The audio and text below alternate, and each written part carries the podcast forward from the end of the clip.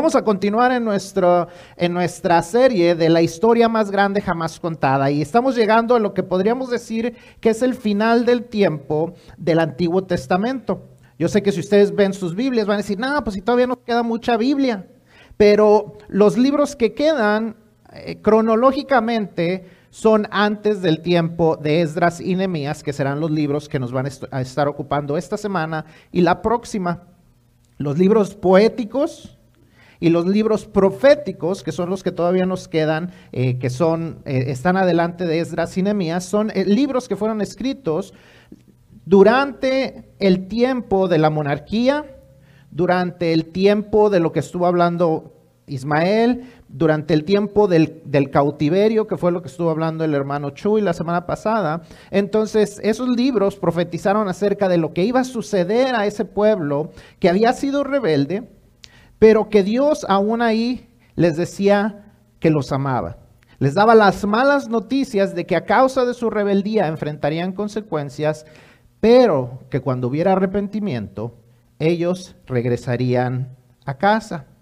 Cuando Dios da noticias, Él no solamente da malas noticias, porque Dios es un Dios de buenas noticias. Dios es un Dios de buenas noticias. Dios es un Dios de amor y de misericordia que desea darnos oportunidades de reconstruir, aun cuando nosotros nos hemos equivocado y aun cuando necesitamos ser disciplinados en su amor. Ismael mencionó cómo el pueblo rebelde había querido un rey y les habían tocado reyes rebeldes. Y a causa de eso habían ignorado la voluntad de Dios.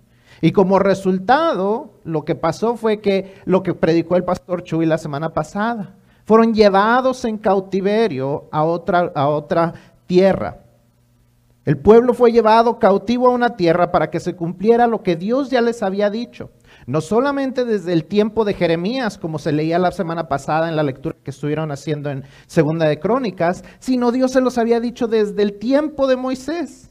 Desde Deuteronomio 30 podemos ver que Dios ya les había dicho que ellos iban a fallar, que ellos se iban a rebelar, que iban a sufrir, pero que si había arrepentimiento, Dios los regresaría y reconstruirían y regresarían a la tierra que Dios les había dado.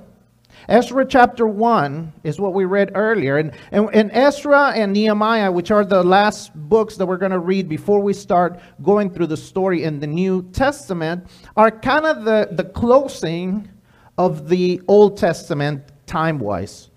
We still have a lot of books left over in the Bible, but those books were written before this time of Ezra and Nehemiah. The, the, the books of, uh, of uh, poems, the poetic books, the prophetic books that are left are written around the same time of the kings, of the monarchy, of the captivity. The, the, the, the prophets prophesied about the punishment that would come, but also they prophesied about their, eh, their uh, the, the promise of God, the faithfulness of God, of how He was going to allow them to come back. Even though they were rebellious people, even though God knew that they were rebellious people, God loved them and was willing to give them another chance. God had told them way back from before they entered the promised land that they would be rebellious, that God knew they would be rebellious, that He was going to have to punish them. But at some point, he would redeem them and bring them back. And that is God. That is the God that we serve. A God that does not enjoy punishing us. The God who punishes us when we have sinned and we have to face the consequences of our sin. But even then, he chooses to love us. And if we are willing to repent, He's a God who restores. He's a God who transforms. He's a God who allows us to rebuild. And that's the story that we're going to be reading today with Ezra. And that's the story we're going to start with. So the people went to captivity for 70 years, like, like Jeremiah had, had prophesied. And now they're coming back. God had taken them out of Egypt, brought them to the promised land. They had been taken out of the promised land because they had failed to follow God as He had told them to do. And so they are taken out. Second Chronicles 36, 15, 16. It's, it's a good summary of what had happened throughout all those years. Second Chronicles 36, 15, to me it's one of the saddest, uh, a, a couple of the saddest verses in the whole Bible. It says this, it says, But the Lord, the God of their ancestors, sent, raw, sent word against them by the hand of his messengers, sending them time and time again. So he warned them multiple times. It says, For he had compassion on his people and in and on his dwelling place. But they kept ridiculing God's messengers despising his words and scoffing at his prophets, until the Lord's wrath was so stirred up against his people that there was no remedy. There was no coming back from how badly they had sinned. They had messed up so badly. And what you would expect, and what I would expect, would be that he would completely destroy them. They deserved it. They deserved to be completely destroyed. But yet, even though they had risen, they had stirred up God's anger so much, God still loved them. And so if you continue to read the, the, the chapter, Second Chronicles 36, you will see at the end, the last two verses, you see how God brings back hope. Second Chronicles 36, the last two verses, verses 22 through 23. In the first year of King Cyrus of Persia, in order to fulfill the word of the Lord spoken through Jeremiah, the Lord roused the spirit of King Cyrus of Persia to issue a proclamation throughout his entire kingdom and also to put it in writing. This is what King Cyrus of Persia says The Lord, the God of the heavens, has given me all the kingdoms of the earth and has appointed me to build him a temple at Jerusalem in Judah. Uh, in Judah any of his people among you may go up, and may the Lord his God be with him. See, you talked about it last week, and Paola read earlier the beginning of Ezra. This is what happens. God, all of a sudden, after the 70 years that he had promised that they would be in captivity, he brings them back. He brings them back through a special king that he had chosen. He had chosen a king that, w- that had nothing to do with him. He was not a Jewish king. He was not a godly king. And yet God chose to use him because God wanted to fulfill his promise. God always keeps his promises. If you learn nothing else today, learn this God always keeps his promises for good, for our good, and also for our, whatever our consequences are. If he promises that he will punish us, he will. But he also keeps his promises that his love is everlasting. If you learn nothing else, make sure that you learn that. Vemos que Dios les había, los había sacado de Egipto al pueblo. Pero ellos constantemente se rebelaban en contra de Dios. Lo vimos en el libro de jueces, lo vimos en la historia de la monarquía.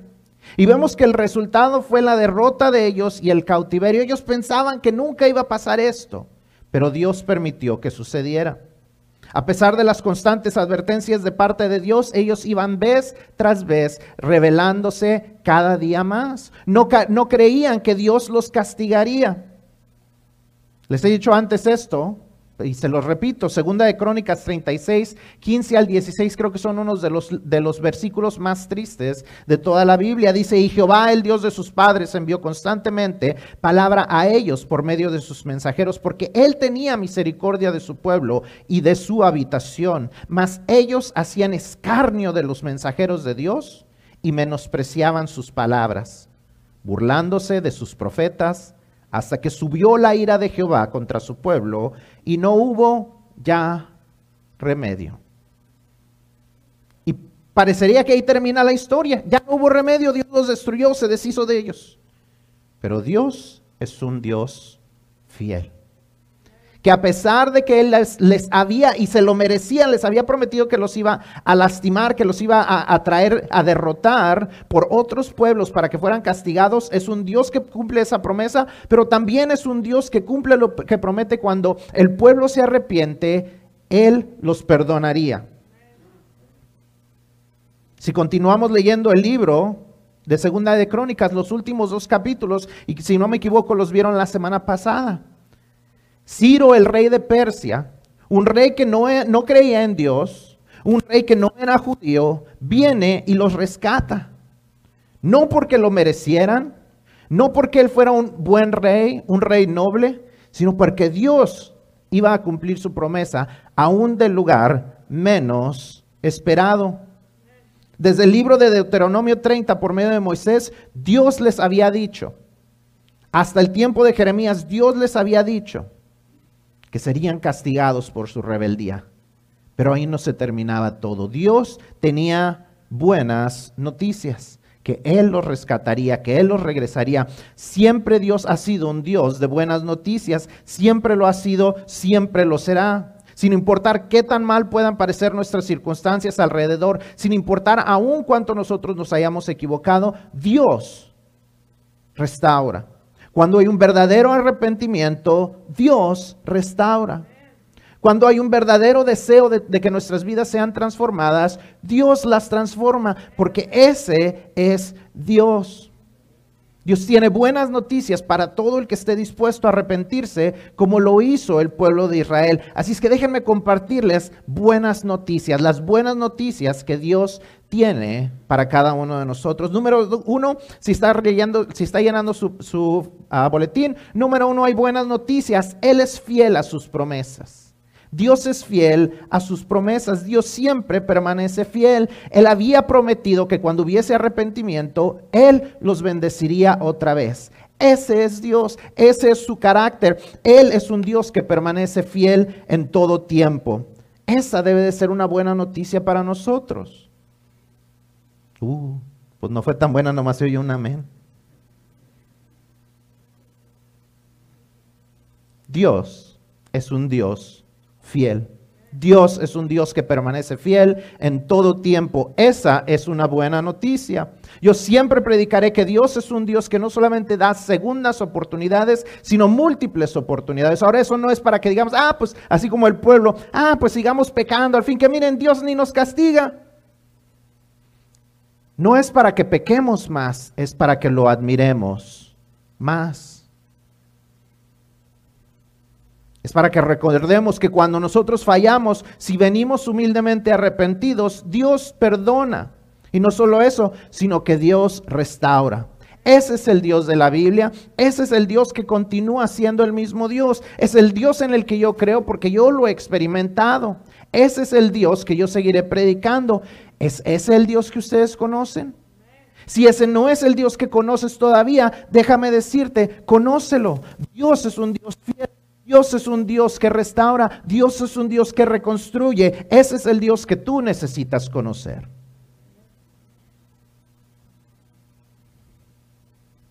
Ya es tiempo de que conozcas a ese Dios.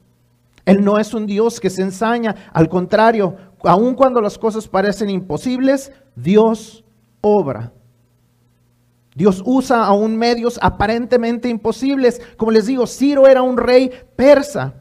¿Qué tan malo, qué tan malvado era el ejército persa?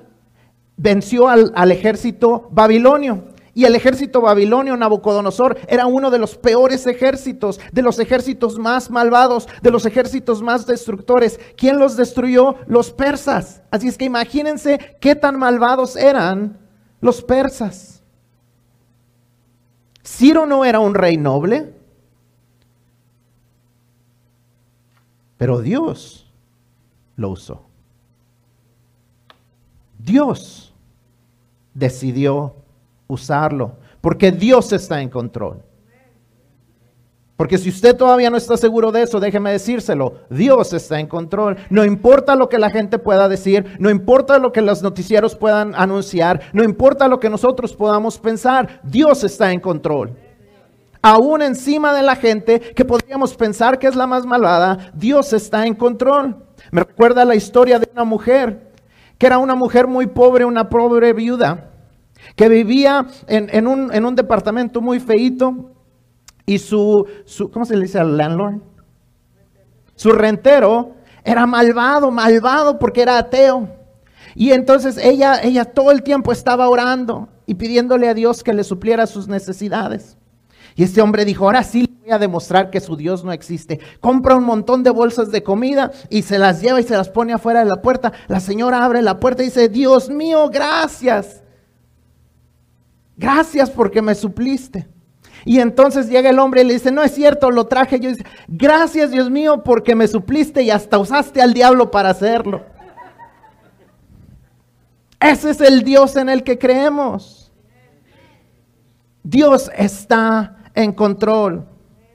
Esa debe ser una buena noticia. Si tú viniste a escuchar buenas noticias hoy, qué bueno que lo hiciste, porque tienes que escuchar no solamente esta, sino hay otras tres noticias. Dios es un Dios de buenas noticias. God is a God of new, good news. Let me tell you why because he's always faithful to his promises. God is a God that remains faithful. As I said, if you learn nothing else today, make sure that you learn this point. God is always faithful. No matter what you are facing, God is always faithful. That is his character. Those are that's one of the most visible attributes that he has. We may not be able to see all of his attributes because he is too great, but one that we should always be able to see is his faithfulness. God never fails. God is a God who never fails. God is a God who always remains faithful. Even when we fail, even when we are unfaithful, he remains faithful. His faithfulness is not based on what we do because he is not going to change because of what we do. He is always faithful. And so when we come truly repentant, when we are truly wanting a change in our lives, God is always there because he remains faithful. That is the God of the Bible, but that is the God that's still around. That is the God that I've experienced.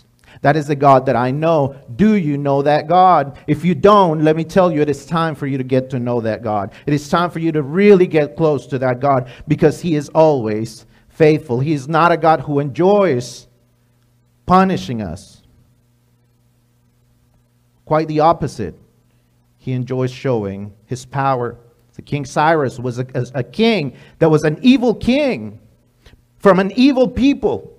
The Persians were so evil that they defeated the most evil army that there was before them, which was the Babylonians. Babylonians came and destroyed and killed and murdered and destroyed the, the, the temple, and, and they came and took the people. They took the people as slaves and they took them to come and serve in different areas. They were so evil that they came and destroyed the entire city that God had allowed them to build in Jerusalem. Babylonians were evil because this is what they did at every place that they conquered. And then came the Persians, which were even worse.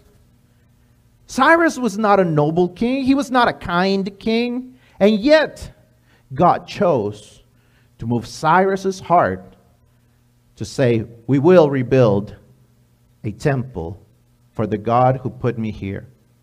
And if you are his people, you can go back and rebuild.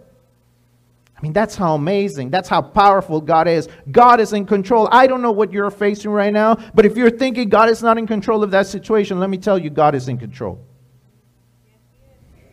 God is always in control.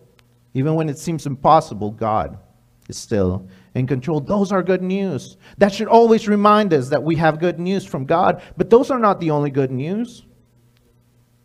Las buenas noticias no terminan ahí, como les dije, las buenas noticias siguen. Él es no solamente un Dios fiel, pero Él es un Dios de restauración. Dios es un Dios que desea ver reconstrucción en nuestras vidas. Cuando movió el corazón de Ciro a que enviara al pueblo de regreso, no los envía con, con las manos, con una mano por delante y una por detrás, como a veces se dice, no los envía con las manos vacías, los envía para que vayan y reconstruyan, pero no les dicen vayan y reconstruyan, búsquense sus propias piedras y sus propias maderas, sino que Él les dice, les voy a proveer todo lo necesario para la reconstrucción. Está el poder del rey Ciro. Era tanto el poder que aún después de que él murió y hubo una gran discusión, más adelante vamos a ver la discusión en cuanto a reconstruir o no reconstruir. Eh, había gente que estaba eh, en oposición a la reconstrucción y pasan los años y ellos empiezan y comienzan a, detienen la construcción, después vuelven a comenzar y alguien se enoja y entonces mandan a buscar los archivos de años anteriores buscando a ver si es cierto que Ciro había mandado a reconstruir. Ciro ya ni era el rey, pero porque él había dicho que se pagara de los tesoros del rey, se hizo. Esdras 6:4 dice que el gasto sea pagado por el tesoro del rey. Cuando el rey Darío era rey, puesto que Ciro había dicho, ¿se paga? Se paga. El pueblo recibió todo lo necesario para reconstruir, para regresar y reconstruir. No porque Ciro tuviera un buen corazón, sino porque Dios está en control. Y él quería que se reconstruyera el templo y el muro. Dios provee para la reconstrucción en nuestras vidas también. Cuando nos hemos equivocado, pero hemos pedido perdón sinceramente, Dios es un Dios que nos dice, reconstruye tu vida. Pero no solamente nos dice que reconstruyamos, sino que nos provee lo necesario para hacerlo. Número uno, nos provee la instrucción en su palabra. Nos dice cómo podemos reconstruir nuestras vidas.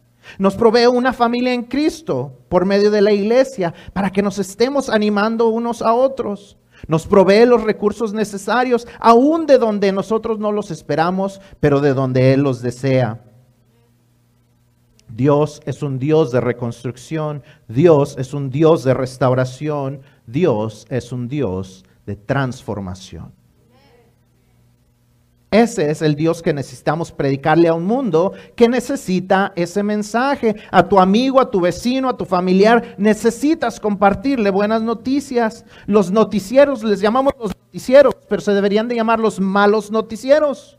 Porque lo único que anuncian, lo único que reportan son malas noticias. Y en un mundo plagado por malas noticias, nosotros tenemos que ser agentes de buenas noticias, reporteros de buenas noticias, porque Dios no solamente tiene buenas noticias, tiene excelentes noticias. Tú y yo hemos sido comandados para compartir buenas noticias. Es más, la palabra evangelio significa buenas noticias.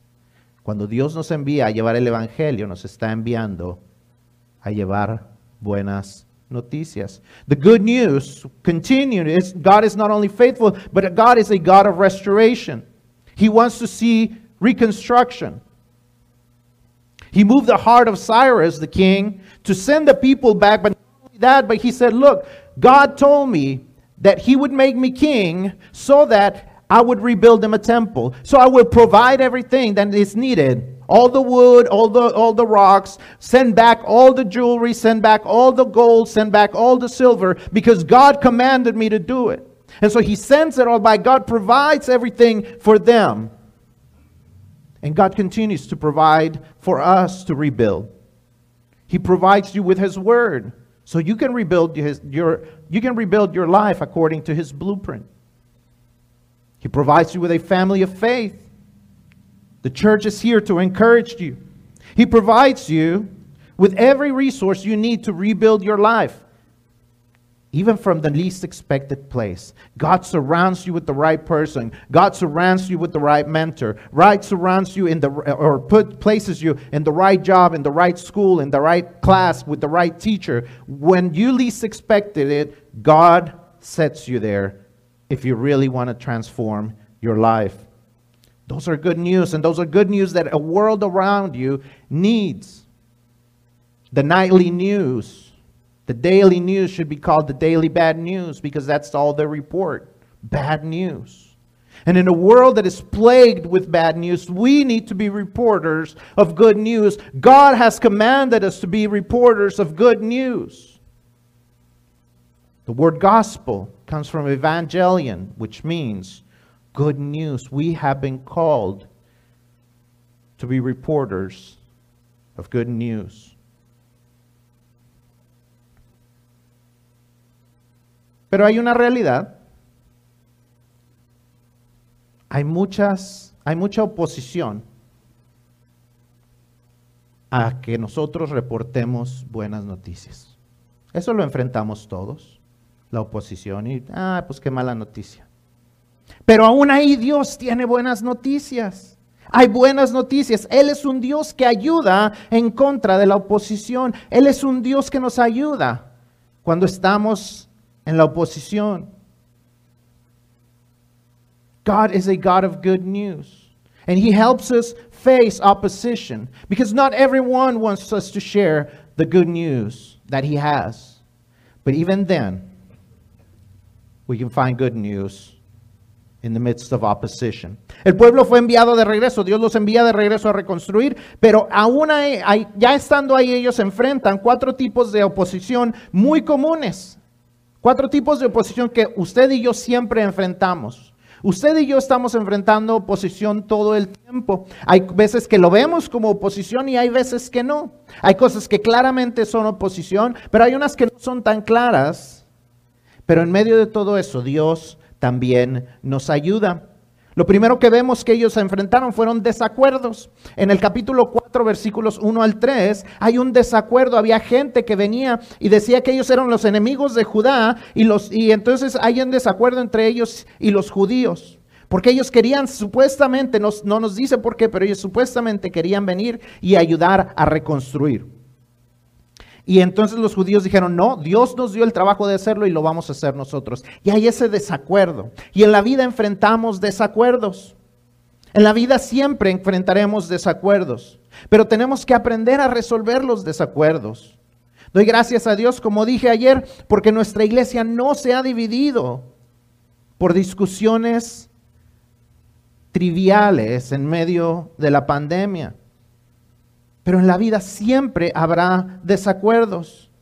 No dejemos que los desacuerdos nos estorben para avanzar. A veces peleamos en la iglesia o en la casa o en los lugares de trabajo y nos, tenemos esos desacuerdos y eso nos estorba de avanzar a lo que Dios quiere hacer. El teólogo alemán Rupertus Maldenius, a ver, dígalo usted, dijo, en lo esencial unidad, en lo no esencial libertad, en todas las cosas caridad. O sea, las cosas que son bien importantes debemos de estar unidos. Debemos de decir, ok, esto es lo que es correcto, esto es lo que dice la Biblia, vamos a respetarlo, no dejar que las discusiones nos estorben, no pelees por lo que no es importante, sea amable aún en los desacuerdos, no pierdas el tiempo en lo que es trivial. See, we all have to face opposition. Sometimes we find opposition through disagreements. We disagree with other people, and we waste so much time and so much energy fighting and disagreeing when we can just sometimes just agree to disagree. There are things that are not that important. It's not that big a deal. Now there's things that when when there are things that we need to stick to our to our convictions, we should. And we should all have the same convictions. There should be unity, especially in the church, of, about certain convictions, about the things that God says that are appropriate, whether we agree with them or not. We should be united in what is essential. Um, Rupertus, the German theologian Rupertus Moldonius said, in essentials, unity, in non essentials, liberty, in all things, charity. There are things that we just need to let go. In the non essentials, we are free to do as God leads us to do. Don't argue about the unimportant things. And be kind when you disagree. Do not waste time in trivial things. Lo segundo que vemos es que había desánimo. Había desánimo. El siguiente versículo del capítulo 4 dice que los que ya vivían ahí trataron de intimidar o intimidaron y atemorizaron al pueblo para que ya no edificara. ¿Qué te está desanimando? Tal vez nos desanima cuando vemos al resto de la gente no hacer las cosas que nosotros quisiéramos que ellos hicieran. O nosotros tratamos de hacer cosas y ellos no se mueven. No se desanime. Si Dios le ha llamado a hacer algo, hace un, hace un tiempo leí que si Dios, cuando Dios llama, Dios no llama por llamadas de conferencia. No toda la gente va a oír el mismo llamado que usted. Haga lo que Dios le ha llamado a hacer a usted. No se desanime. No se desenfoque. Siempre y cuando cumplamos los principios y los propósitos de Dios, usted haga lo que tiene que hacer. Encárguese de obedecer el llamado de Dios para usted. Comience a reconstruir. No se deje desanimar por lo que los otros dicen. The second, the second opposition that we face is discouragement.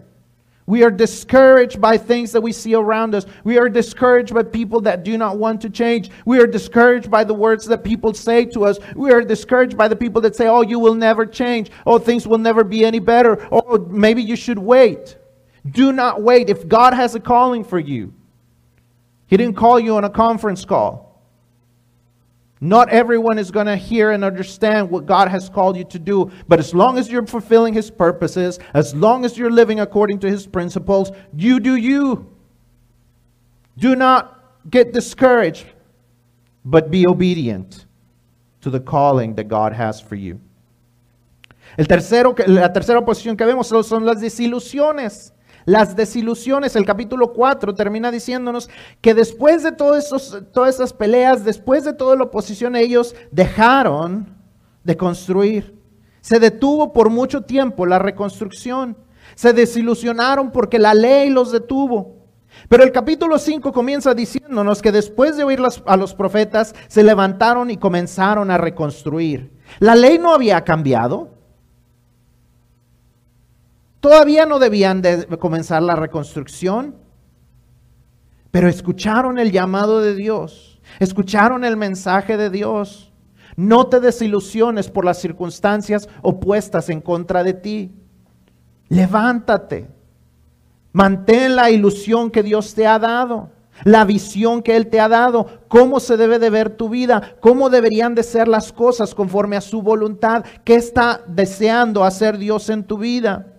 Ese sueño o la imagen que Dios ha puesto de cómo puede ser tu vida y la vida de los que están a tu alrededor. No te desilusiones.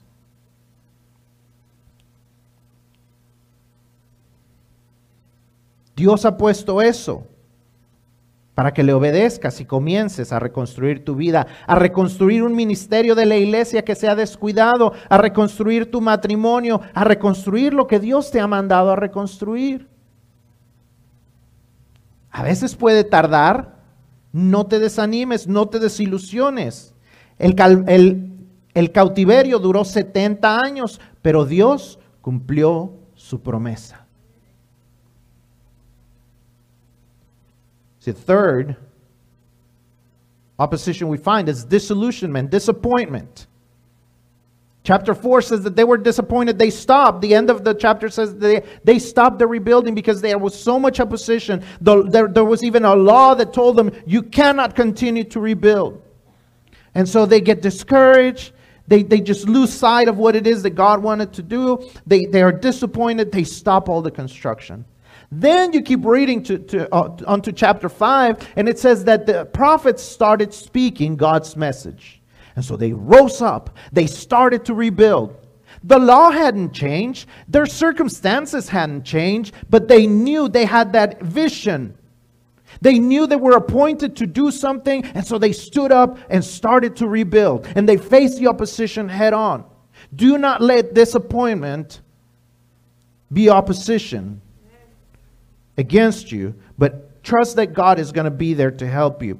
God has given you that, uh, that special appointment to go and move, to go and do, to rebuild. Rebuild your house, rebuild your family, rebuild your life, rebuild a ministry in church. Something God has called you to rebuild. And if you will do it, you will actually get to see that vision that God has set in your mind. But there's one opposition that is even more dangerous because it can really it can really catch us by surprise. We may not even see it as opposition because it is so deceitful and dangerous, and that is distractions. Distractions. Chapter 5 says that the prophets started speaking. Well, if you read, it says that the prophet Haggai started speaking to them. And if you read the first chapter of, of, of Haggai, uh, you will see that he came and spoke and said, Whoa, you stop rebuilding the temple. You were so worried about it, but it didn't stop you from rebuilding.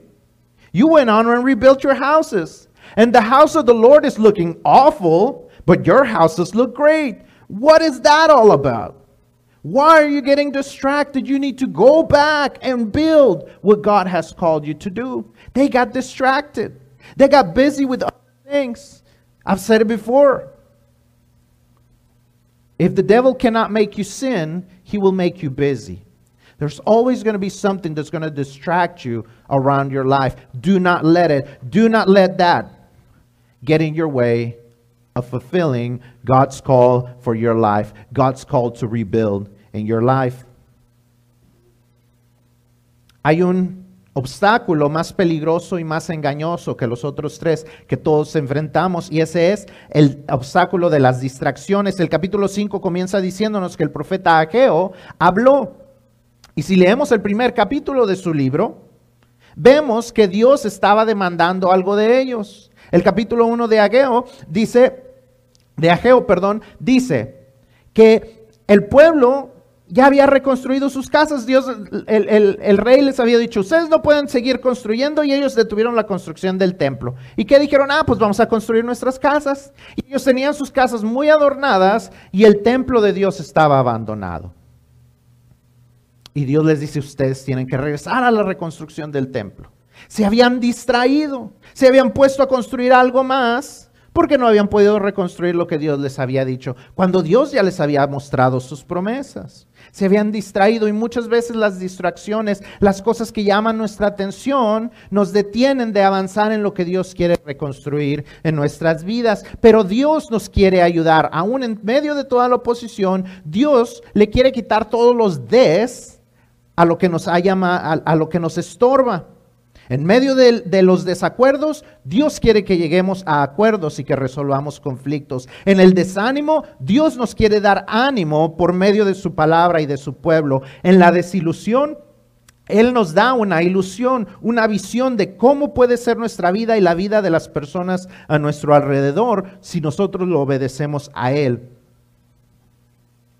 Perdón. Y en las distracciones, Él nos puede dar tracción, nos puede ayudar a avanzar en aquellas áreas que a veces nos atoramos por estar distraídos. Y podemos llegar a donde Él nos quiere poner. Esas son buenas noticias, noticias que valen la pena compartir. Si God, God is willing to take all the disses out of our opposition. See, in disagreements, He wants us to come to agreements. In discouragement, he wants us to find encouragement. In disappointment, He wants us to remember that we, wa- that we have divine appointments. We are called to do certain things. And in distractions, He wants us to find traction. We are stuck, but yet He wants us to move forward, to get, in, get traction, and start moving towards what He has called us to do. ¿Qué aprendemos entre todo esto? Que Dios no tiene un plan B para reconstruir su, su, reino en la tierra. Nosotros somos su único plan. Dios nos ha llamado a reconstruir su reino cuando nos manda a ir y a ser discípulos. Nos ha salvado no solamente para darnos buenas noticias a nosotros, sino para que nosotros seamos mensajeros de buenas noticias. Aun cuando nos hemos equivocado, Dios es un Dios de segundas y múltiples oportunidades y desea usarnos.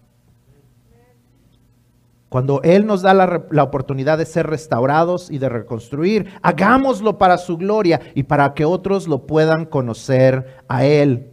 Dejemos atrás las cosas que nos estorban, enfrentemos las cosas que se nos oponen, reconstruyamos para su gloria y para la, transformación de nuestras vidas y de nuestras familias. Aún reconstruyamos nuestra iglesia.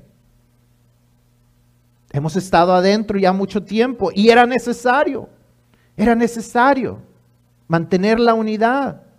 Pero es tiempo de que empezamos a reconstruir, reconstruir ministerios que tuvimos que detener, reconstruir oportunidades que hemos perdido, reconstruir conexiones, reconstruir maneras de alcanzar a nuestra comunidad. Es tiempo de reconstruir. Dios nos llama a reconstruir y nos da los recursos para hacerlo. ¿Obedeceremos el llamado o rechazaremos su llamado? ¿Qué vas a hacer tú? Yo quiero ser agente de buenas noticias. Yo quiero obedecer. ¿Qué es lo que vas a hacer tú? Hay que reconstruir. No sé cuál área de tu vida. Ponle un parchecito. Ahí, ah, pues si no se nota, ponle un florerito ahí al hoyo para que no se note y hacemos una reparación. Dios no nos llama a reparaciones, Dios nos llama a reconstrucciones, a quitar lo que estaba antes y a construirlo correctamente. ¿Se acuerdan cuando estaba el hoyo la primera vez allá arriba? Y que le pusimos un parchecito. Todos sabíamos, o yo espero que usted sabía que eso no era permanente. Eso no podía quedarse y no se quedó porque no era permanente. Había que reconstruir. En nuestras vidas también hay ocasiones en que hay que reconstruir. Es mucho trabajo, es mucho esfuerzo, es mucha inversión, pero vale la pena la reconstrucción. En tu vida tal vez hay algo personal, hay algo espiritual, tal vez es tu familia, tal vez es la manera en que sirves a Dios, no sé lo que sea, pero Dios quiere que reconstruyas algo. Todos tenemos algo que podríamos reconstruir para que, para que fuera, fuera mejor. See, we are God's one and only plan to rebuild his kingdom on earth. There's no plan B. You and I are called to rebuild, rebuild his kingdom by rebuilding our lives, by rebuilding our families, by rebuilding everything that we get to touch, rebuilding ministries, rebuilding the things that the church does. We are called to rebuild. We are called to transform. We're not called to repair. Truth of the matter is this world is beyond repair. It needs to be rebuilt. God calls us to rebuild. Our lives are not called to be repaired, they are called to be rebuilt. What is God calling you to rebuild? Will you obey his call to rebuild or will you reject it? I want to obey. I want to be an agent of good news. I want to be a rebuilder. Will you do the same? We need to rebuild. We are called to rebuild. That's good news. It seems like a lot of work. It seems like a lot of investment. It seems like we are going to have to do some hard work and some heavy lifting, but it's always good news because God will help us and we will see transformation through His power.